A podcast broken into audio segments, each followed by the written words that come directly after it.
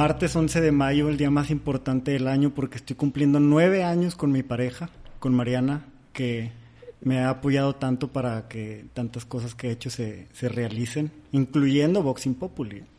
Oye, hablando de agradecimiento, eh, pues está también muy cerca del Día de la Madre. Hey, Entonces hay que agradecer a todas las madres que nos procrearon. Todos tuvimos una. todos tenemos uno. Al menos la tuvimos mínimo segundos, si es que hubo un accidente en el parto y todo lo Bueno, demás. tuvimos nueve meses y el... Eh, Exacto. Ay. Gracias a una madre aquí estamos. Sí, Ya a partir de que tuvimos vida en delante, ya fueron tal vez malas decisiones, tal vez fue una mala situación, pero todas tuvimos una madre aunque no queramos. sí, Se tiene que agradecer por el mero hecho de la vida, sí. también gracias a un padre que concibió. Ujú. No Aunque todo. sea nada más ese papel que, No, que y- puso. y ya. se fugó. Ajá. Pero se tiene que agradecer. Sí. Por eso el Día del Padre también. Papá, donde sea que estés, si me estás escuchando, gracias por poner el, Claro, güey. el nadador. Tal vez hubo malas decisiones en el camino. Sí. Pero el nadador, estás aquí por él. Sí, es que también que no, que no pensar que son perfectos o de que el, el Día de las Madres pensar que son perfectos. No, güey, es de que... Hay fallas. Ajá, y así te Y se quiero. aceptan las Sí, fallas. Exactamente. Eso es lo más chingón. No es, no es, no, no es eva- evadirlas, sino así te quiero. ¿Qué pasa si tú tienes algo que tú amas y es perfecto?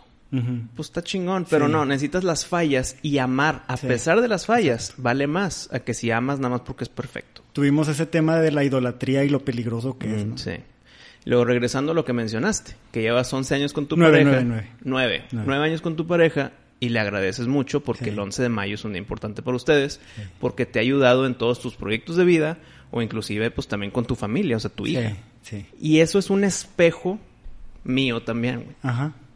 porque pues con Julie pues me ha ayudado también con todo el tema de Jackson Sí. prácticamente desde que eh, desde que nació Jackson Sí. o antes Ujú. eh, Julie ha sido un apoyo para mí güey Sí. entonces tenemos tendremos muchas opiniones encontradas Ajá. pero aquí somos prácticamente un espejo güey Sí. Sí, porque sí. tenemos ese apoyo Eres el espejo del circo que está que tiene un efecto para verme más gordito.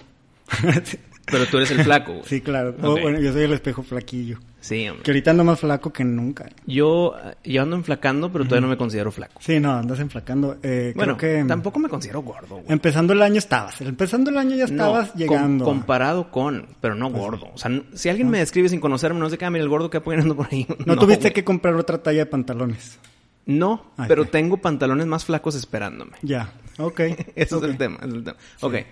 Eh, ¿qué, qué me vas a mencionar de...? De Steven Seagal. Sí, güey. Estabas platicando de Steven Seagal. El que no sabe es un actor de artes Hablando- marciales de los ochentas. Sí. Que, pues, tuvo sus grandísimas películas. Sí. Under Siege y Under Siege 55 2. millones de, ta- de, de taquilla. O sea, era, era 57. una película que iba a romper madres si Sí. salía Steven Seagal en su momento. Pero continúa. Pues sí, hablando de, de los ídolos y cómo se nos rompe la ilusión, yo sí era fan, o sea, de Nico, ¿verdad? O sea, Eh, yo- de todos. Yo, yo era fan de Van Damme, de Schwarzenegger, de. Stallone, de, de Steven Seagal, de Ajá. todos ellos, güey. ahora, de todos ellos que mencionas, güey, el más falso, güey, es Steven Seagal, güey. Eh, Allegedly. Antipático y la madre. El- el- cuando le dicen falso es porque creen que fue mero eh, arte marcial para película. Pero Steven Seagal jura y perjura que sí le sabe. Él es coach Sí. para, para otros actores, coach para otros artes marciales, Sí, eh, artistas marciales. sí. Entonces, pues es... ¿A quién le creemos, güey? En teoría es sensei en Aikido, ¿no? Que de por sí ya está obsoleto el Aikido. No importa si es obsoleto o no el O sea, aikido. el es cierto- que eres un sensei, güey. Con eso tienes. Sí, no, aparte mide como seis, seis pies, o sea, que estará como en, al- cerca de los dos metros y pesa bastante. Entonces la gente que, que incluso lo ha criticado y dicho cosas malas de él, de lo falso que es, dice, no, pero sí tiene unas muñecas del tamaño de, de un bíceps normal y sí está fuerte. O sea, John Leguizamo dijo que una vez le sacó el aire el Steven Seagal. Aquí llegaron... Bueno, John Leguizamo está chiquillo. Sí, que llegaron a la sala de, de ensayos donde se estaban conociendo los que iban a ser parte de una película y Steven Seagal de que aquí mando yo. Así llegó diciendo, aquí mando yo. Y como que se rió John Leguizamo y, y le mete un trancazo contra la pared y le sacó el aire, ¿no? Y estuve de que, que- ¿por qué? ¿Yo ¿Por qué, güey? ¿Por qué me hiciste esto? Se estaba tratando de, de dominar, ¿no? Y acusaciones de morras que porque el güey, este, caerle al hotel para, para darte el papel y ese tipo de cosillas. De hecho, se fue a vivir a Rusia supuestamente como para como que alejarse, güey. Y fue eh, también visto hace poquito con Maduro en Venezuela, güey. y, y, ahí es cuando te das cuenta un poquito de cómo a veces, pues, la edad pega bien duro, güey. Porque, pues, se puso pelo de más. Se ve así como, como Drácula, que tiene el piquito en la, en la frente. Que es que se lo pintan, están diciendo los actores, de que, por ejemplo, el Liam Neeson, Neeson o Neeson, ese güey, dijo que, no mames, de que el güey no se quiere poner peluquín, pero que se pinta, así parece que con Sharpie. Eh, exacto, se ve bien picudo su, su pelo en la frente.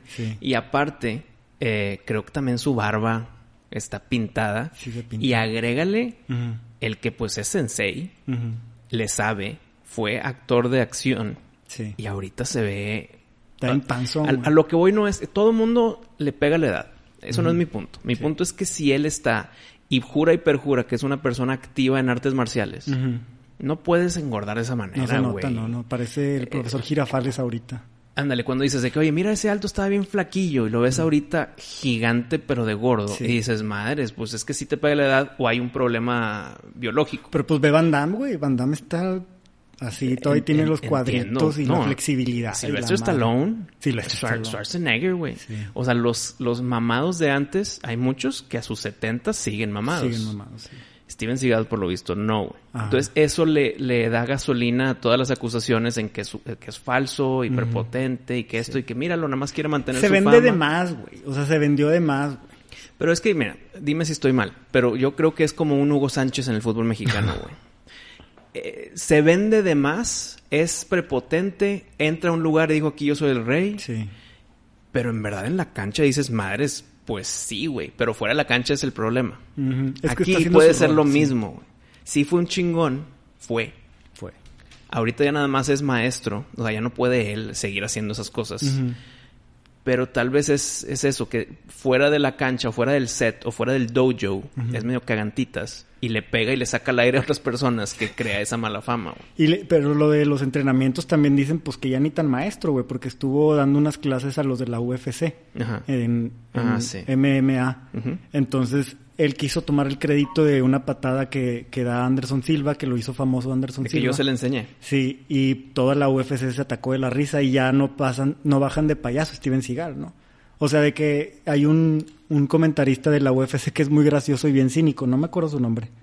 Pero pues es bien directo con las preguntas, entonces va con los, con los peleadores y les dice, ¿qué piensas de Steven Seagal? Que le enseñó la patada a Anderson Silva y pues todos se ríen, ¿no? O sea, de que güey, o sea, lo respeto, güey, es mi, fue mi héroe de niño, pero pues no, güey, o sea, eso no es cierto, tipo, no, no es necesario, güey, no tienes que hacer eso, güey. Entonces a lo mejor, o sea, se vende de más al punto de que pues ya se dieron cuenta que no es tanto. A lo mejor si no, si, no hubiera tratado, güey, de elevarse tanto. Eso no es de senseis.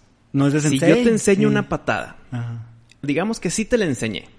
Y tú con esa patada que yo como sensei te enseñé, ganas un campeonato, un cinto, un lo que quieras no quieras tú, sensei, decir, yo, fui y yo, yo, se lo enseñé. Claro. No, güey, nada más sé tú por dentro decir, madres, gracias a mí llegar a ese puesto y que tenga él el crédito porque él la hizo, él subió como, ring. Como coach, eso es, lo, que... Eso sí, El, profesor Miyagi, el sensei Miyagi con Daniel San, él nunca dijo, ah, sí, la patada que le enseñé. la Madre, no. Sí, exacto. Entonces, si hay validez en las críticas contra Steven Seagal. Está la duda de si es, si fue una farsa o no. Yo creo que en su momento no fue farsa. Eh, tal vez el continuar con esa estatus de héroe, esa es la farsa. Claro. Y las artes marciales, o sea, también ya tienen que pasar a una valoración más de que nos guste por la tradición, por la disciplina que hay detrás de, pero en sí no como un, eh, el guerrero inmortal que no, o sea, y yo no, yo no. practico las artes marciales, pero quiero pensar que no es como andar en bicicleta, güey. Si no lo practicas y lo alimentas, pierdes esa arte marcial. Sí, o sea, es algo que tienes que hacer como toda la vida, como dices tú. O sea, hasta que te mueras, eres eso, ¿no? No, y porque lo haces, no porque nada más dijiste que lo eras. Sí, exacto. Si no, pues no es arte marcial en sí, güey. O sea, ya es, no sé, güey. O sea, me gusta el ejercicio o algo de eso. Pero el arte marcial sí implica el arte por un lado constancia. Y, lo marcial que es la disciplina, porque tú estás ahí ah, entrenando y el si el sensei te dice al piso, es al piso, güey. sí, sensei. O sea, como si fuera un entrenamiento militar, ¿verdad? Exactamente. Por eso es ley marcial, marcial, militar, este Sí, o sea, la ley marcial, de los militares no es como que están con cintas negras y haciendo ruiditos, güey, rompiendo maderas. No es, por ese tema. El protocolo de, que jerarquía inmediata y no hay cuestión. Exactamente. Llegas al dojo, te quitas los zapatos, muestras tu respeto, saludas al maestro, eh, saludas a la clase. Fuera del dojo, ¿cómo funciona un arte marcial? No, tienes que seguir siendo un arte. O sea, si yo me topo a mi sensei en el Oxxo, güey, sensei, aunque no estoy. Sí, con respeto. no con falta de respeto, pero con un de que, ¿qué ha habido, compadre? O sea, no. Tiene que mm. mantener fuera del dojo también ese respeto. Sí, a menos de que el güey sea tu compa fuera, ¿sabes? O sea, que ya fuera tu compa, ¿no? Pero si yo veo a mi Sifu, a mi sensei, y uno que es más chico que yo, o sea, que le llevo 15 años, o sea, le voy a saludar como, como, mi Sifu, ¿verdad? Ok, como mi Sifu. Está bien. Constancia, disciplina. Sí, ajá. Y sí está chido aprender eso, pero tú pones a un güey, puedes meterte con un cinta negra de karate, güey, y con un año de entrenamiento en MMA lo vas a esgar, la neta. Porque no es, en el arte marcial no hacen sparring, eso es importantísimo.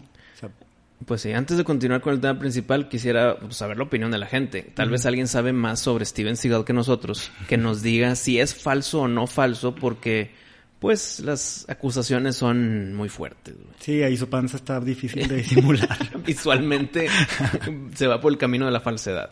Pero a ver, Pato, dinos, ¿por qué muy cerquita del Día de las Madres queremos platicar de esto? Pues obviamente porque es importante y para quitar ese estigma de que una familia no es completa si no está completa como la familia nuclear de los 50, 60. Así es. Ya estamos en el 2021, las cosas cambian, evolucionan.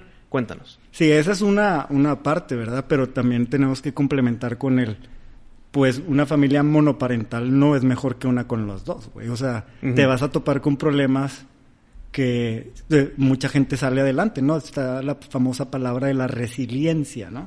La resiliencia es salir adelante a pesar de las circunstancias o de tener las probabilidades en tu contra, que eso es lo que pues una, un hijo de familia monoparental puede llegar a ser, resiliente, ¿no? Pero antes de continuar, quisiera pues, plantear unas definiciones. Una familia nuclear quiere decir que es papá, mamá, hijos. Y por lo general es dos o tres hijos. Una, familia nuclear no es nada más papá, mamá y uno. Es como que una familia tradicional, las típicas que salen en los anuncios de viven juntos. Exacto. Ah, que viven juntos, claro. Y los y las familias monoparentales, pues es lo que dice la palabra, con un solo padre. Sí. O un una sola madre. Sí cuando o se fuga el otro o se muere el otro. Entonces nada más queda uno. Entonces cuando dices cuál es mejor, pues no hay una forma de medirlo, porque no, es como que, mira, todos los que son de familia nuclear salen positivos y en Harvard y la chingada. Pues no, también salen más culeros porque tal vez no tuvieron esa resistencia, esa resiliencia que tuvieron que sobrevivir, güey. Ajá. Porque la mamá monoparental, pues tuvo que trabajar, educar y crecer y bla, bla, bla. Sí. Entonces no había ese apoyo, esa ayuda. Entonces les da puntos para la vida. O sea, tuvieron la vida un poco más difícil que se les da ayuda para después. Claro. Y en la familia completa, por así llamarle, pues están el de que tal vez vas creciendo muy... Claro, estoy hablando generalizando. Sí. yo sé que hay casos de todo, pero digamos que si tienes al mamá y a la papá Lo dije al revés. Eh, inclusión. Sí, Al papá y a la mamá apoyando y son buenos padres y el hijo va creciendo y tiene una familia, una, una imagen completa del lado masculino y femenino y la madre. Tal vez tiene la vida más fácil al inicio, pero después, cuando le de golpe de la vida, de que, ah, cabrón, ahora, estoy yo solo sin dos figuras paternales apoyando, ahí te empieza la resiliencia. Ahora, la, ahora la resiliencia tú solo, cabrón. Vive tu vida sin tus padres. Sí. Y en la otra es, pues crece, sobrevive y pélatela con uno. Así es. Entonces, todos, todos pueden llegar a tener su resiliencia unos antes y unos después. Sí. No lo hace mejor uno que el otro, nada más es lo que te tocó, güey. Exacto. Tienes que hacer lo mejor con lo que te tocó. Eso es de huevo, ¿no? O sea, ni les vamos a dar aquí en este programa herramientas a los de la mentalidad de víctima donde quieran pensar, no, pues es que a mí me va mal porque tengo nada más uno. No, no, no. O sea, estamos hablando de probabilidades y todo, pero no te tienes que condicionar a de que tu destino ya está marcado por eso. A mí me tocaron tres, güey. O sea, mis papás se divorcian a mis tres, cuatro años. Mi papá se vuelve a casar. Y a Patty, la esposa de mi papá, yo la considero mi segunda madre. Sin duda alguna. No hay ningún tipo de, ah, tú. No, no, no, para nada. O sea, yo creciendo, que se casaron creo que a mis ocho o nueve años. Yo creciendo en mi adolescencia y todo, yo tenía tres papás, güey. Ya. Jackson, mi hijo, pues es cero tradicional su familia, porque por lo visto tiene cuatro papás, güey. O sea, está Julie y yo, y su mamá y su esposo, güey. Sí. Y en verdad, no es como que considera de que, ah, tú no eres mi papá, de que, ah, cabrón. O sea, inclusive si eso llega a pasar, yo me meto y digo, sí, güey. Soy yo allá, es, mi, es la sucursal mía allá. Exacto, es mi sucursal allá. Exactamente. o sea, el Jackson tiene cuatro papás, güey. Ah. Entonces así está la cosa, no, es lo que te tocó. El que tenga más papás, por ejemplo yo que tuve tres, o Jackson que tuvo cuatro, que tiene cuatro, no va a ser un mejor humano Jackson nada más por eso. Claro. Quiero pensar que es por cómo lo eduquemos, no por el número de papás. Ahora si te vas para el otro lado, pues hay personas que son huérfanas y el hermano mayor se tiene que encargar, güey. Cero papás. Sí. Resiliencia al máximo. Los hizo malas personas o mejores personas, Depende de cada quien, no depende, de la situación de tus papás. Sí, exacto. Lo malo es cómo la sociedad vea eso. Pues sí, sí puede ser, pero ahorita ya, ya, bueno, a, nuestros papás les tocó como que romper ese paradigma y ser de los primeros en tener papás divorciados. Digo, en, ser divorciados. En ser, pero no en tener. Sí, o sea... De hecho, eh, en los divorcios antes se veían bien mal, güey. Entonces ya ahorita no lo vemos tan raro lo del divorcio, o sea, ha cambiado, la sociedad también ha estado evolucionando.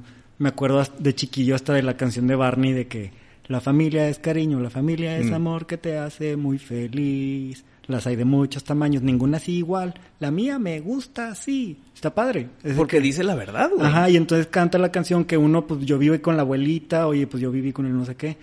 Y yo voy con esa actitud de que sí, a huevo, a sacar lo mejor de lo que tengo.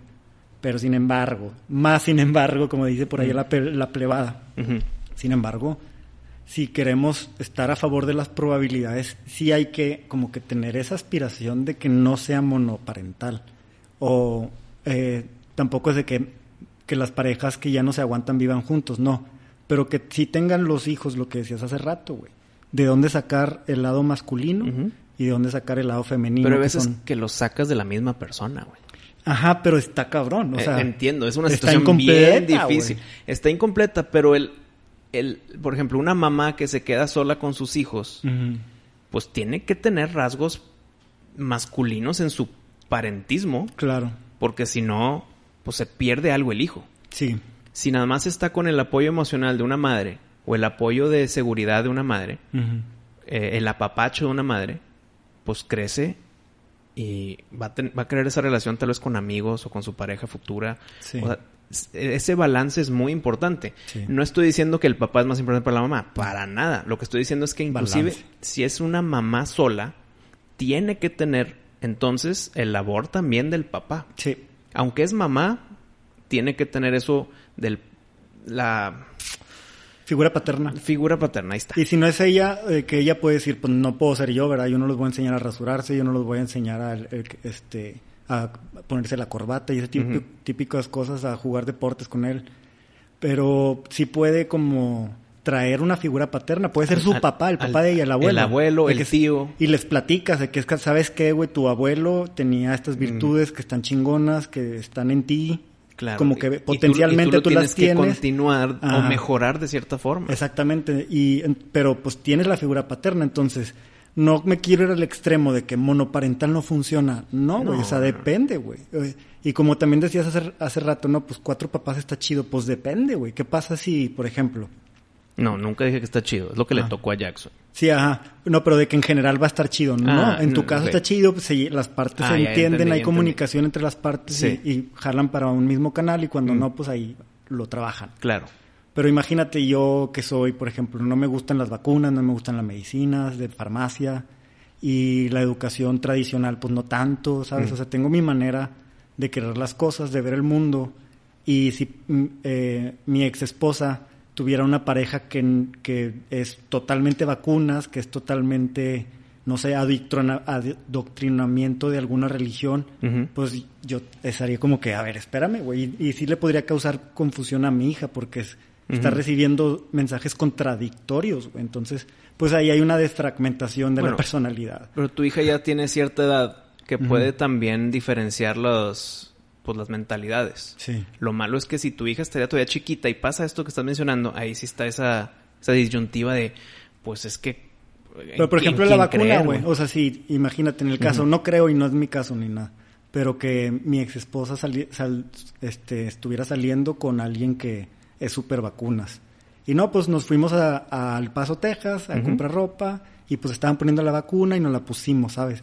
Ah, como, sorpresa. Ajá, o sea, ni siquiera se platicó. pues ya tomamos la decisión, los que los que somos sus tutores, por así decirlo, mm. ¿no? De que ya tomamos esa decisión y pues es menor de edad, nosotros decidimos, yo de que, ah", entonces habría eh, problemas. Entonces, tampoco es una fórmula este, que aplique para todos. ¿Crees que por eso agregaron el, el que no puedes vacunar a niños? ¿Cómo es eso? ¿Qué? Hasta los 16 en delante pueden ser vacunados. ¿Neta? Sí, un niño ahorita no puedes vacunarlo. Que, que la FDA ya aprobó la vacuna de COVID para de 12 a 16, algo así. Ah, bueno, eso, no me lo sé. Pues tal vez es ayer o antier, pero... O están en la aprobación. Ok. a mi entender, quitando eso que acabas de mencionar, no se puede vacunar a niños. Y pues es por tema de salud, por tema de su sistema inmune que está en desarrollo, bla, bla, bla. Y tal vez, entre líneas, es este tema, güey. Sí, pues es que sí es algo muy... Para evitar este, peleas entre los tutores. Sí, sí está cañón, porque no es tanto como, por ejemplo, la educación, que puedes tener una pelea entre, no, yo quiero que entre el TEC, no, yo la UDEM. O sea, no, como que no hay tanta falla de que si no se logra lo que quisiste, lo metieron al TEC y bueno, mijito, yo no te quería meter al TEC porque no quiero que seas fresa. Está bien, papá, no voy a ser fresa porque tú me enseñas a no ser fresa. Pues la vacuna ya mamaste, ya está dentro. Entiendo, pero aquí tu ejemplo, yo sé que fueron ejemplos que salieron de tu cabeza, pero o el TEC o la UDEM son buenas opciones, güey. Sí, pero... No hay una buena y una mala. Según esto, el TEC es de que sales fresa y con el ego inflado y de la UDEM eres más humanista. O sea, esa es nada más la, percepción general, entonces... ¿Tengo el dedo inflado yo? ¿De qué eres tú, del TEC o del TEC? Sí, bueno, del TEC y del mundo. Porque no nada más me lo del TEC, me lo de otros lados. Este, sí, estás muy inflado, estás muy este sobrevendido. sí, güey. Te, cotizas. Tengo que subir a mi nivel. Te cotizas. Exacto. Pero eh, esa preconcepción de que en las escuelas inclusive, oye, vas a meter a tu hijo aquí, pueden, venir los papás para platicar con ellos y ponle que nada más llega la mamá. Mm. ¿Y el señor? No, soy yo sola. Y ya empieza ese prejuicio. Ah, sí. Eh, por estatus social o estatus económico, está el tema de que es que si es nada más un papá, tal vez no me vas a pagar en el camino, güey. Y, es un pedo. Y son más problemáticos. Eh, o sea, eh, está ese prejuicio de que los hijos son más problemáticos porque nada más tienen un papá. Pues sí. O sea, estamos hablando de estadística, ¿no? En generalidades, pues sí.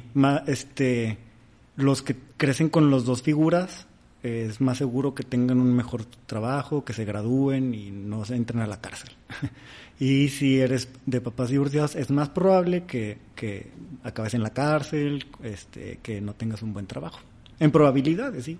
O sea, yo libre esa bala. Pues yo me considero resiliente, de que, ah, pues, o sea, y como quiera hay fallas, o sea, mm.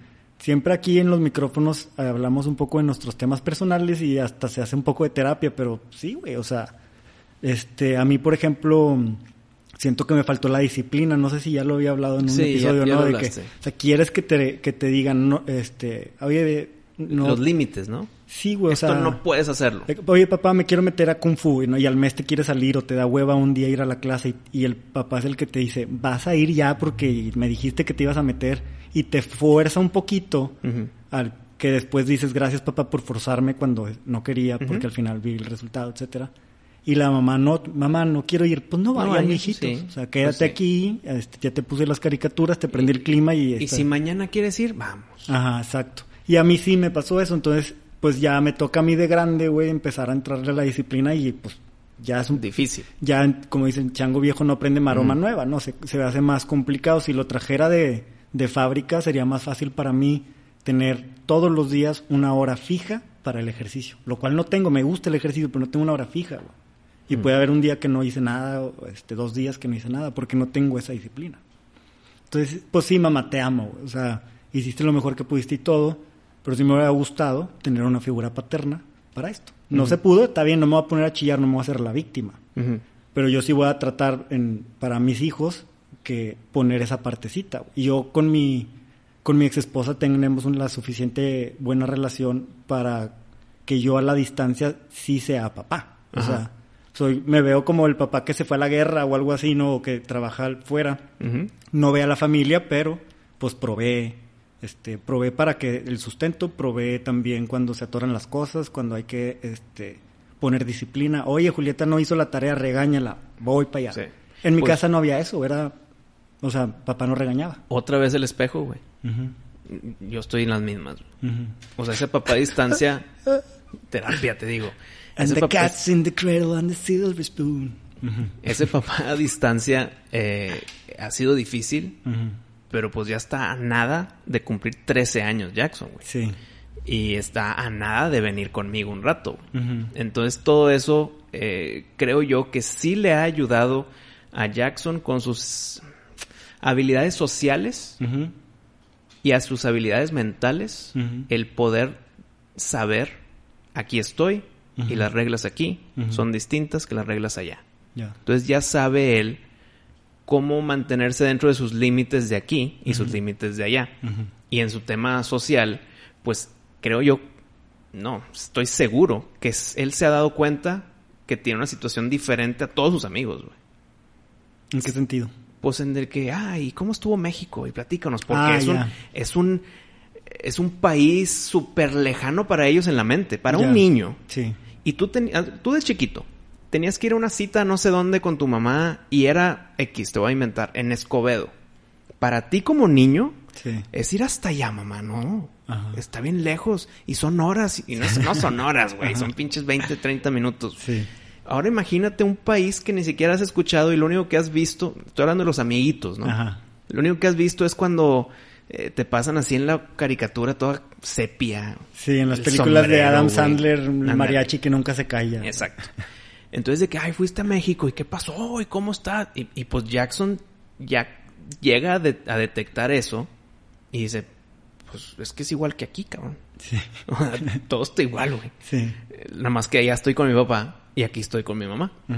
Pero ¿cómo, güey? O eso le está ayudando a esa interacción social y interacción mental del mismo al poder diferenciar su situación con respecto al promedio. Ya. le gusta, le gusta tener su que tener una vida particular. Eh, siempre yo tengo el miedo en que, ching, ya no tarda en llegar, en que, ¿qué onda Jackson? Ya vienes para acá, de que no, que ya no le note, mm. que no le note ese entusiasmo. Claro. Pues ya va a cumplir 13 y sigue teniendo ese entusiasmo. Ah. Es de que, ¿qué onda? De hecho, hablé con él ayer y me dice, oye, ya mero terminan clases, ¿qué día es? Y yo le digo, todavía no tengo los vuelos de avión, pero teniéndolos te los confirmo pues nada más teniéndolos avísame. O sea, sigue ese entusiasmo de, venir para acá, güey. Con madre. Pues que es autoconocimiento para ellos, güey. O sea, es, la vida para mí es un viaje de autodescubrimiento, güey. Y cuando vienes aquí, la gente a tu alrededor, la más cercana, te puede mm, darte a conocer. O sea, te, te conoces a través de la gente con la que interactúas, ¿me explico? Ajá. Entonces, o sea, ¿quién soy yo? Pues déjame ver, visto que percibe de mí. Y eso que tú percibes de mí, más lo que otra gente, ah, soy yo, ¿me entiendes?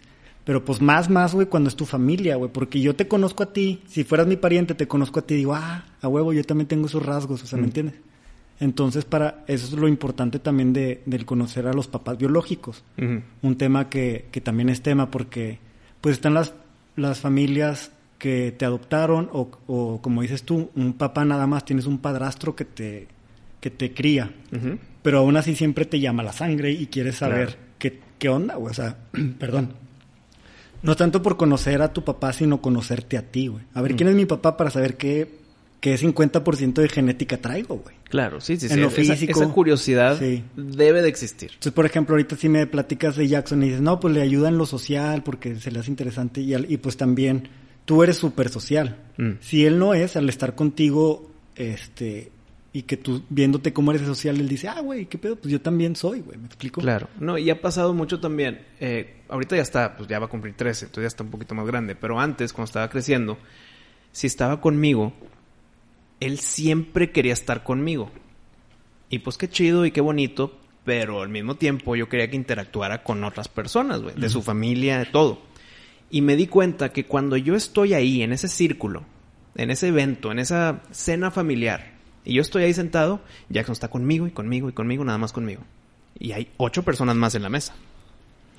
Si yo a veces finjo que tengo que ir al baño y, pues hay veces que no tengo que fingir, nada más, oye, voy al baño. Y voy y me tardo adrede. Porque sé que Jackson ya no me tiene a mí de escudo. se empieza a soltar con todos los demás, güey. Ya. Eh, oye, eh, no necesito tu, ayuda para que me lo lleves a, a, distraerlo, a que se divierta o a un parque. Lo puedo llevar yo. Pero si lo llevas tú sin mí, te la vas a pasar mejor con él, güey. Porque Jackson se va a abrir. Oh, ya. Y así ha pasado con mi papá. Entonces esa interacción de abuelo con nieto, creo yo que es mejor siempre cuando yo no estoy. Porque si estamos mi papá, Jackson y yo, pues estamos los tres y chido, pero Jackson siempre está como que conmigo y me está contando cosas a mí, no a la mesa.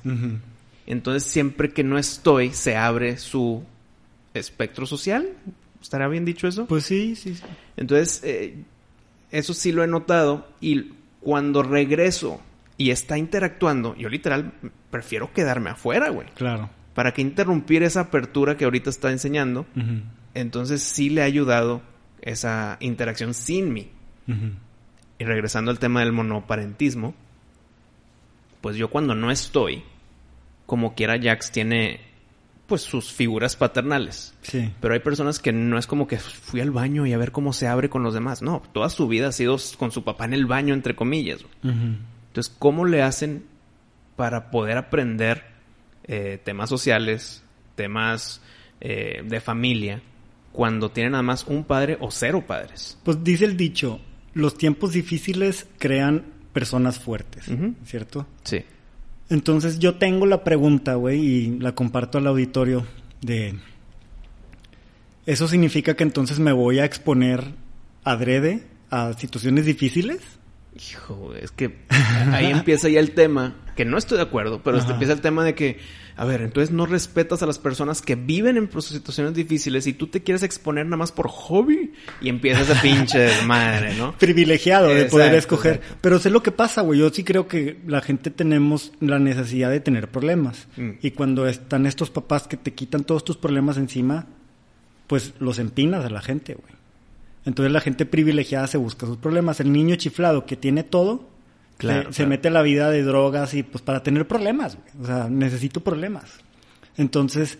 Bueno, no creo que sea el, buscar problemas. Más que nada es buscar dónde está mi límite, güey. Si hago esto, aquí es mi límite o puedo hacer más, güey. Pues yo ¿Qué pasa si me meto drogas? ¿Qué pasa si me cachan que me estoy tomando drogas? Y así se va empujando el límite hasta donde le ponen hasta aquí. Ah, este es mi límite, güey. Sí.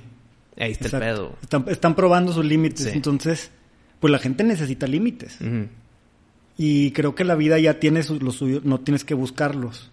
Pero tampoco eh, a la gente que quieres este, liberarlos de. En este caso, creo que los papás que, que sí están juntos y tienen a sus hijos en la casa y todo, pues muchas veces su error es darles todo, güey, o solucionarles sus problemas. Y no, güey, o sea, te debes de poner como que en el papel de. Mmm, este, que él solito salga del problema. Literal, o sea, suena difícil y pues se supone que para, como papá no quieres eso, güey. Pero tienen que lidiar con algo, güey. O sea, los mismos problemas con los que lidiaste tú, güey.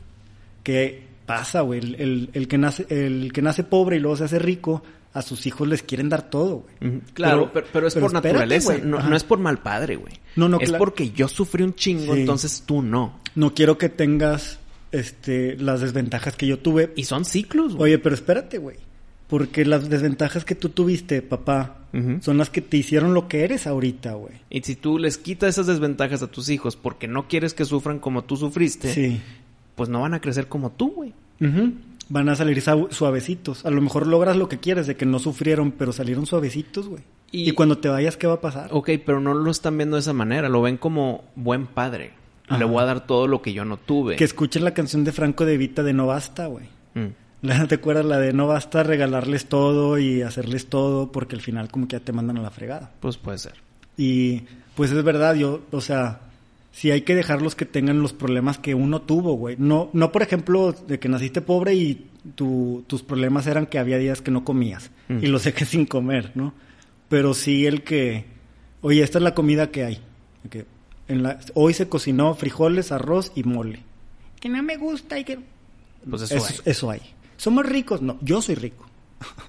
yo soy rico, yo me la pelé, trabajé. Si tú quieres ser rico como yo, vas a tener que trabajar y pelártela. Ahorita Bueno, está eso. Es que hay, hay grises en esto.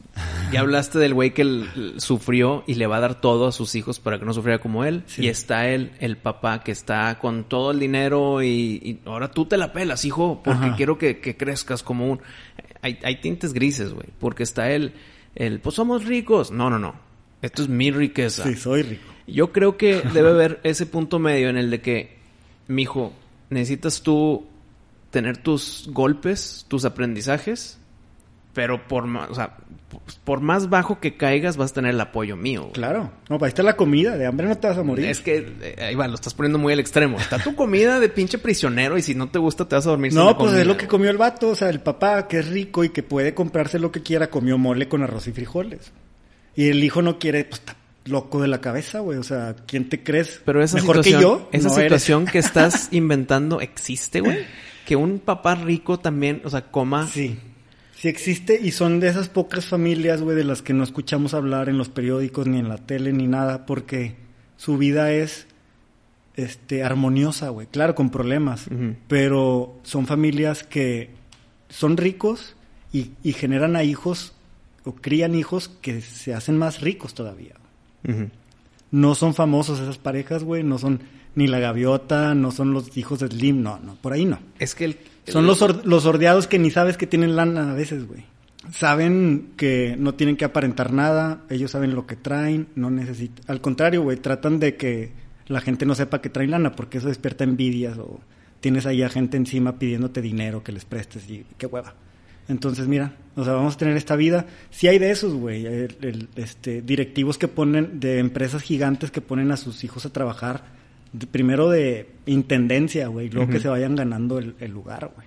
Esa se me hace una buena educación, difícil de aplicar. Para que conozcan todos los, ámbitos del trabajo, de la empresa que crearon. Tratar, tratar bien a todos, güey, no, no andar de, de prepotente. Sé que a mi papi es el dueño de la empresa, cállate. Una cachetada ahí. Pero estás hablando del menos del 1% de la gente. Sí. La mayoría de la gente, eh, pues crece pues no por nada se llama como que clase media, porque pues en la pirámide o en la curva es donde más gente hay. Sí. Ahí, ¿en qué afecta o qué diferencia tienen, inclusive media baja para más abajo, el que tengan dos o un padre, o cero, güey? Son los que más necesitan, güey. Son los que más necesitan, porque sí ayuda a salir de la pobreza el tener dos papás, tener trabajo y poder ir a estudiar. Eh, evita que, que uno de los hijos se tenga que salir para ser el papá que decías hace rato, güey. Sí. Que, esa es la definición de familia disfuncional, güey. O que tenga que no tener su niñez porque ya tiene que trabajar y proveer a la familia. Por eso el nombre de familia disfuncional, que no quiero aquí a los progres, esa es una constructo social. No, no es un constructo social. O sea, una familia disfuncional, como su nombre lo indica, es que la gente, los integrantes de esa familia tienen los roles o sea, si un niño tiene que trabajar para proveer a la familia, es disfuncional. Totalmente. Por más que sea eh, una buena causa. Oye, mijito, pues necesito que nos ayudes. Eh, aunque se escuche muy malo el disfuncional, pues es una definición, Pues sí, bueno, vas a ir al doctor a checarte un tumor en la cabeza. Y si te dice, oye, güey, sí, traes un tumor en la cabeza. Ay, qué tumor hater eres, ¿no? O es hate speech me estás lastimando con lo que me dices, no, güey, traes un tumor en la cabeza, güey. O sea, eres buena persona, no te lo mereces, lo que tú quieras, pero traes un tumor en la cabeza. Pero entonces, ¿el que sea monoparental es disfuncional? Puede ser, no siempre. No, es lo que digo, no, no nos vamos a meter en absolutos. Tienes que sacarle la vuelta a lo disfuncional, sí. Si eres monoparental, tienes esperanza totalmente, güey. Puedes, si eres el papá que le hace falta la mujer, puedes encontrar una figura materna para tus hijos sin entrar en territorios de pareja, como te digo, puede ser tu abuela, tu tía, la hermana, lo que sea. Y este no es lo mejor. O, el papá puede tomar esos temas maternales, güey. Y ser de esas dos. Yo entiendo que es mucho Pero más falla, difícil. o sea, falla un chingo. Y también tu mamá no puede ser un buen papá. Oye, mamá, me gusta una, una niña. Ay, trátala súper bien. La trata súper bien y te, te batea. Pues porque los, los mamás no dan muy buenos consejos, güey. en ese sentido, güey. Este o tienen otras prioridades. Mm. Mi mamá me acuerdo cuando me iba a dejar a una reunión, ¿verdad? Saca a bailar a las gorditas, ¿eh? Y luego ya después puedes bailar con la que tú quieras, pero primero va a sacar la gordita. Está bien, está chido el consejo, cuera. es lo que te iba a decir. Y lo hacía. El consejo es bueno, güey. Y lo hacía. De hecho... pero mi papá me hubiera dicho, pues no, o sea, sácate la más buena, ¿verdad? No, porque está comprobado por la matemática y la economía social que no vayas por la más buena. Ajá. No, aparte, güey, a las buenas les gusta verte sacando a la gordita. Y, llamas la atención de la gordita. ¿Y por qué no vino a mí? Sí, de que, ajá, exactamente, de que, hay cuero, no le importa eso. Pero y luego, en realidad, tu objetivo es la buena. es que, mira, o sea, ningún extremo es está bien. Pues, es, encontrar el balance. Y es lo chido de tener energía masculina y femenina para tú hallar el balance entre los dos. Tu papá va a traer sus vicios, tu mamá los, los suyos. Entonces, pues tú nada más que, que eh, heredar sus virtudes, es lo que quieres, ¿no? De que, ¿sabes qué? Pues mi papá es extra cachondo, pues yo voy a ser cachondo normal. O sea, ¿sí me entiendes? De que no puedo renunciar, no puedo este, decir que esa no es la cruz de mi parroquia, pero no tiene que, no lo tengo que llevar al vicio. O sea, todo vicio es una virtud. Entonces vas a pensar que esa virtud en potencia de tu papá, tú la vas a, pues no vas a perder el control de ella, bueno. ¿Puedes eh, profundizar en eso? ¿Todo vicio es una virtud? Sí, o sea, por ejemplo, cuando tú dices, ay, cabrón, ese güey es bien intenso, ¿no? Que... No, vicio. Eh, o sea, vicio... De que ching, mi papá es alcohólico y la madre, ¿cómo eso va a ser virtud? Vicio lo estoy usando como el, el, este, lo contrario de virtud. Ya sea, pues puede ser agresividad o algo así, ¿no? O sea... Este, ok, es, la virtud No necesariamente eh, que una sustancia. O sea... O sea, no es una adicción. Si no necesariamente una adicción o a una sustancia. Pues, una hay comportamientos que a los cuales te haces adicto, ¿no? O sea, por ejemplo, andar de, coqueteando con todas. O sea, ese puede ser un vicio si, si te exageras, si lo llevas, si haces sentir mal a la gente, ¿no? Pero puede ser una virtud porque le haces este complementos, ¿no? Le haces...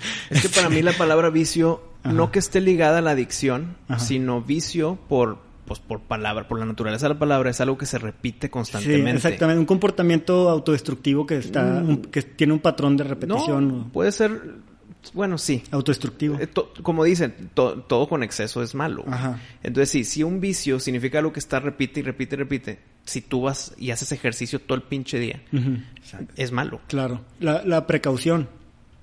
Siempre pongo este ejemplo, güey. Mm. Hay gente que tú vas así por aquí, Jerónimo Siller, esta avenida, ¿no? Mm. Va subiendo y como hay varias calles que cruzan, hay gente que hace un alto cuando no hay alto. Claro, o, el pitido antes, aunque no haya ni razón de hacerlo, nomás pip, pip, ahí voy. Está chido, pero no le hace daño a nadie. Pero si te paras donde no hay un alto en una avenida, puede que te pegan el de atrás, güey. Sí. Y la culpa es el de atrás porque no mantuviste la distancia. Pues sí, güey, pero se frenó sin alto, cabrón. Ajá. Entiendo. Sí, entonces el, el exceso de precaución pues también es peligroso, güey. Estar pensando en un problema que no se te está dando y estás distraída pensando en un problema que no tienes y no ves el problema que sí tienes. ¿Sí me entiendes? Bueno, entonces, toda virtud pues puede serse vicio y viceversa. Todo vicio es una virtud. Sí, por ejemplo, volviendo al, ejemplo del papá cachondo, coqueto, entonces, híjole, pues tiene esa ese instinto de que andarle diciendo eh, ¿cómo se dice compliments en español? Eh, piropos. Piropos a la gente, ¿no? Entonces, no es que tú digas, y qué asco, sino, bueno, es que él se excede, güey. Él hace unos que son incómodos, a gente que no se los pide, que no están receptivas a eso. Hay piropos bonitos, güey. Sí, y bien hechos en su momento. Súper inocentes, ¿eh? Ajá, claro, oye, se te ve fregón ese sombrero, te la bañaste, se te ve fregón. Eh, te queda. Ajá, y, la, y le haces el día a la persona. O, pero pues hay unos de que... Ay, se te ve bien chido ese sombrero. ¿Me entiendes? Entonces, o sea, es analizar qué, estás heredando y tú sacar lo chido de eso, ¿verdad? O sea, este, mi papá nunca lo vi porque era bien trabajador. Pues yo voy a ser trabajador, pero voy a procurar ver a mi familia. Ahorita con la tecnología de jodido una videollamada, güey. Mejoras al anterior.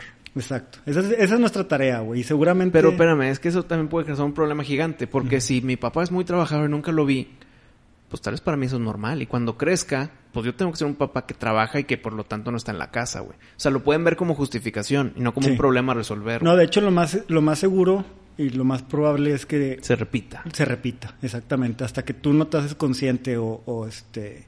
Hasta que tú no dices, alguien le tiene que poner un alto a este patrón que lleva varias generaciones. O sea, si me voy para arriba, mi abuelo era igual o peor y así te va.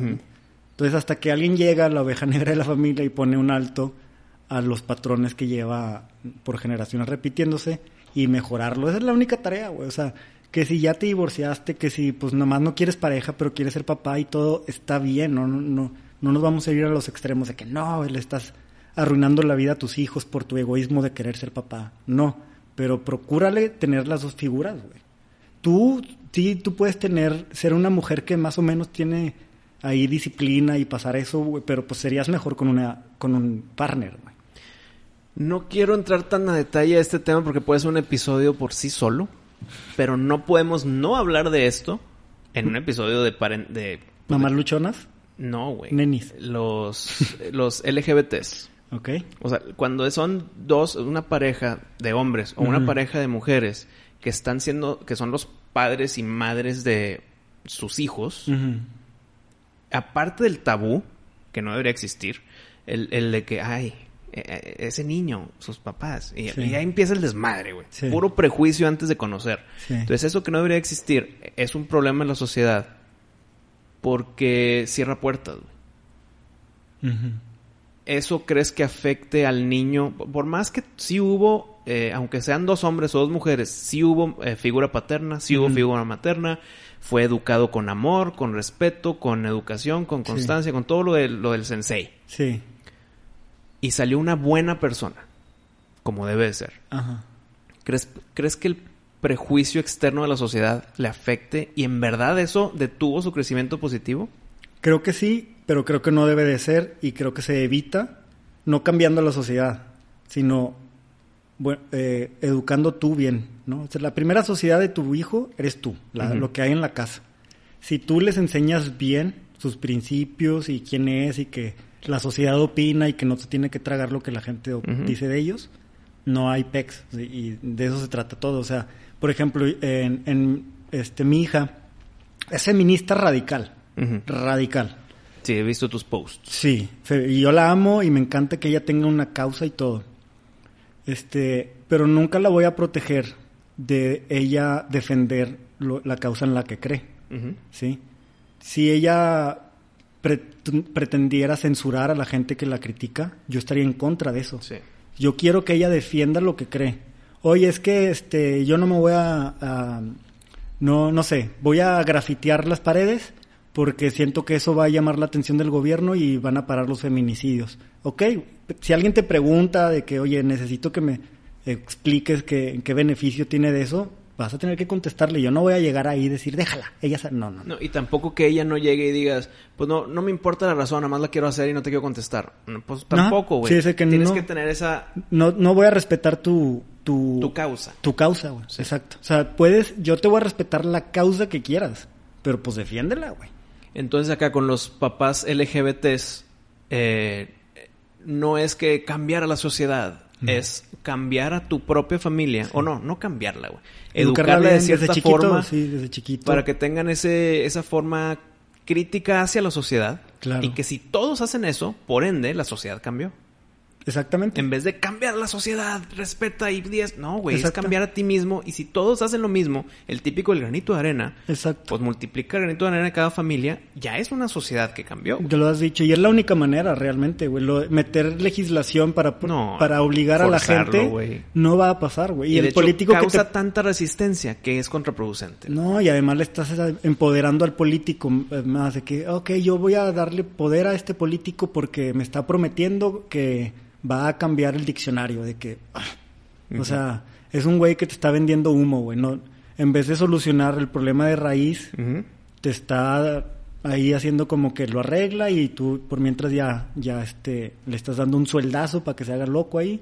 Y sí va a cambiar el diccionario, pero el güey cagado de la risa sabiendo que no va a servir de nada, nomás nos, nos entorpece la comunicación. Esa es mi manera de pensar. Yo he platicado con mi hija de eso mi hija piensa que hay que cambiar el diccionario, buenísimo, pero pues yo voy a decir lo que pienso, yo no te voy a, dar por tu lado, o sea... Y no sé si, eh, no si tengamos la respuesta correcta, pero ¿crees que un hijo en una familia LGBT tenga mejores... Es que la pregunta, la verdad, ni la quiero hacer, güey. ¿Crees que tenga mejores capacidades sociales o eh, de interacción si son dos hombres o si son dos mujeres. O sea, es que si hago un versus ahí, un niño, ¿qué posibilidades tiene en que sea, pues, un mejor ser humano? Primero quiero enfrentar hombre-hombre contra mujer-mujer. Y luego voy a meterlo contra lo tradicional, güey. Sí. Y creo yo, adelantándome, spoiler alert, creo que vamos a decir que no importa, güey. No, Dios, no voy a decir eso. El pedo es con que haya esa figura maternal y paternal, que haya ese balance, ese yin yang entre las habilidades cognitivas, sociales. No, yo creo que entre de si son este parejas homosexuales, creo que es hay más probabilidad de que dos mujeres críen bien a mejor. Sí a que dos hombres críen a un, a, un, humano. Sí, de hecho, y también en las familias monoparental, si me das a escoger qué prefieres, con qué te prefieres quedar, el hombre o la mujer, me iría sobre la mujer. En términos generales. Pero es lo que viviste, ¿no? Ajá, exacto. Pues es que tú, pues, sesgado. Tuve uno de mis mejores amigos que era el contrario, de que mm. ah, el papá y el papá súper presente y ya lo hubiera querido yo, güey. Ok.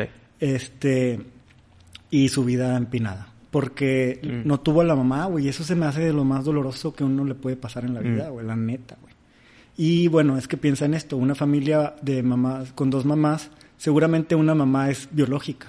Una familia de pues a menos, no bueno puede a menos de que usen una mujer este no de que para embarazar a una mujer y luego buen punto buen punto. Si son dos mamás es probable y creo yo altamente probable, en que una de esas dos mamás es la mamá biológica. En el papá, fácilmente puede ser el papá biológico, pero la veo más difícil, güey. Eh, probablemente... Tendrían que embarazar a una chava surrogate, ¿no? Surrogada, sí, no sé cómo o... Sí, es el de que ya, nació, ahora ten, o lo más probable, si son dos hombres, pues que es un hijo adoptado. Ajá. Y, y, pues el tener hijos adoptados sí, sí tiene si tiene sus, eh, pues, contradicciones, o, no, contraindicaciones, no, no contraindicaciones, está con madre que te adopten, es mejor que no te adopten, que, que ser, este, nunca adoptado, ¿verdad? Pero, este, pues sí, sí, tiene, sí tienes que tener un cierto trato y como te digo, en algún momento los hijos van a querer conocer al papá biológico para saber qué trae con su genética, que, ah, bueno, este desde puedo tener diabetes, diabetes. Bueno, pero es que eso ya lo puedes conocer sin conocer a los padres. Hasta pues los, las conductas, ¿no? De que, ah, no, pues a qué se dedicaba mi papá, era ingeniero civil y contratista para que, ah, No, pues mira, de primera mano yo pues conozco a gente adoptada y esa curiosidad no existe, güey. ¿No? No. En las personas que yo conozco adoptados, no, no está eso de dónde están, quiénes son, cómo se llamaron. ¿Qué hacen? ¿Qué hacen? ¿Están vivos? Esa curiosidad no existe con... Pues no son muchas las personas que yo conozco que son adoptados, pero eso sí, ese número que conozco, ninguno, güey. Entonces, ¿por qué será? Tal vez porque no se me hace sano. Porque están viviendo bien. pero se me hace evasivo o, tener un poco de rencor de que, oh, pues si me dejaron yo no quiero saber nada. No, no es, no es por rencor, es porque no hay necesidad de y, si, es por tema de genética, de que, oye, ¿qué pasa si tengo diabetes? Se puede hacer con exámenes de, genes muy fácil, güey. Baratos. Pero, saber qué hizo durante su vida te ayuda a saber sobre ti. O sea, sí se me hace como... Te estás negando un instinto. El instinto sí creo que, que le nace, nada más no, no lo quiere. Bueno, pero tú y yo que no fuimos adoptados, tal vez vemos esa, esa opinión. Sí. Pero las cuatro personas que yo conozco adoptados 0%. Si nos escuchan a personas que son que fueron adoptados, estaría muy bien esa comunicación. Si tú que nos estás escuchando eres adoptado, ayúdanos con un comentario de que si esa curiosidad de tus papás biológicos es muy importante o nada más fue una curiosidad pequeña o cero curiosidad. De plano nunca no lo habías pensado y la madre. No, y aunque sí lo hayas pensado, concluiste el es mejor no o no me interesa, güey. Y no por rencor, sino porque no es necesario, güey. Bueno, eso será opinión de ellos. Exacto, sí. Pero entonces tú, tú opinas, y creo que sí, sí estoy eh, de acuerdo contigo, si va a ser de parejas homosexuales, que sea de dos mamás, vas a tener más probabilidad de éxito como humano. Es que no sé, güey. no sé cómo pues, calificar el bien y el mal aquí. Aquí vamos, aquí en este contexto ya podremos en otros episodios tener otro, pero probabilidades de graduarte con un buen título, de tener un buen trabajo y un buen este índice de, de ingresos y una familia, tú también y todo bien. O sea, ese tipo de cosas. Y Puede que la gente no quiera, ese, que no tenga ese objetivo, está bien, pero eso en este contexto ese es. Y ya un poco más de comparativa con una familia tradicional, o sea, una familia heterosexual con una familia LGBT. Sí, no, prefiero la normal por las calidades biológicas de los padres. Sí, pues es más fácil para un hombre ser hombre que para una mujer como que ahí... Tener este, esa, ese instinto paternal. Despertar eso, porque es como, como los transexuales que dicen, es que yo me siento como una mujer en un cuerpo de hombre. Pues no es cierto, porque jamás has sentido lo que siente una mujer. No, no sientes eso, no, no puedes. Entonces, estás concluyendo con la información externa, decir, así debe de sentir una mujer y así me siento, en vez de en verdad sentirlo. Claro, no, no tienes punto de referencia para decir exactamente así se siente una mujer. No, güey, te sientes como un hombre confundido solamente. No, no sabe lo que una mujer siente, piensa y cómo estructura sus ideas, cómo la manera en que escogen lo que van a decir y cómo lo van a decir es totalmente diferente, güey. O sea, este, no se puede, güey. Los hombres son de Marte, las mujeres son de Venus, totalmente. Entonces, para ser hombre no hay como ser hombre y para ser mujer no hay como ser realmente mujer. Una madre. Ajá. Claro, hay mujeres con atributos este, masculinos. Sí, ajá, segura, sí, claro. Pero pues nunca la mujer con, la, con este, muchos atributos masculinos no le va a ganar a un hombre que, que es medio amanerado. Va a seguir siendo más hombre, un hombre amanerado, que una mujer machorra. Ok. pues suena lógico. Sí. Pues ya ves, hay variedad en todo. Sí. Cada quien le toca lo que le tocó y no hay de que, ¿cómo se llama? El, el Victimismo. no, el do-over. El que, ay, que me toque otra vez a ver si me tocan así unos dos papás hombres o dos papás mujeres o... Porque hay parejas heterosexuales malos padres, eh, ¿verdad? O sea, horribles. Abusan de los niños o... Este, y de hecho, como tienen otras familias. Como hay más de eso, pues es más propenso de que te toquen malos padres cuando son hombre-mujer. Claro. Porque, pues, pues, el, ¿cómo se llama? La muestra de padres, el mayor número de, de, los padres son hombre-mujer. Sí. Aunque, aunque ya son viudos o viudas o se fugó, o no se fugó, la familia inicial, o sea, comenzó como padre-madre. Y, es, probable el que salga mal. Es el, experimento que más hemos probado, entonces tenemos más malos resultados. más, exactamente. Tenemos más información sobre los casos de no éxito. Sí. Y otra pregunta incómoda. Tener a tus papás y que tu papá sea un cornudo, güey. Mm. O tener nada más a tu mamá.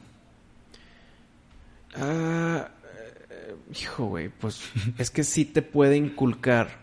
Igual en probabilidades. Te puede inculcar cierta. cierta comportamiento que tú puedes repetir justificadamente porque así era mi papá, güey. Pero pues independientemente de que si tu mamá se divorció o no. No, por eso, pero es que si tú tienes a tu papá presente y tiene malas virtudes, tú las puedes ver como que así es ser un papá. Sí. O sea, puede multiplicarse la negatividad. Pero en el otro caso, donde se divorció del cornudo y vives con tu mamá y tu papá no está en la casa porque es un cornudo, pues es igual, tienes el ejemplo de tu papá cornudo. Ah, ya te entendí. es que lo, vi como dos situaciones distintas.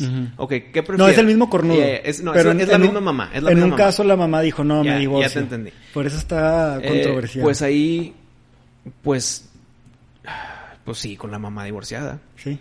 Porque se está confirmando que es un comportamiento que no se debe de multiplicar hacia abajo. Muy buen punto. Hay límites. Estás como que le das respeto a tu mamá de que qué bueno, jefita, que no soporto eso. Entonces puede que te consigas tú a alguien, si estás buscando a alguien que también pueda respetarse a sí misma y decir, si esto pasa, hasta aquí llegó, güey, no lo voy a andar... Tolerando. No lo voy a andar tolerando.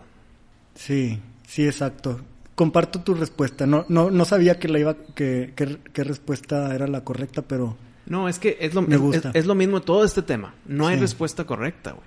Es que habrá, habrá, gente que diga, no, güey, se mamó mi jefa. con que esté el papá ahí presente. Sí, de que yo ya sabré que está mal, pero pues los quiero ahí juntos. Es que esa es decisión de ellos, no de los hijos, güey.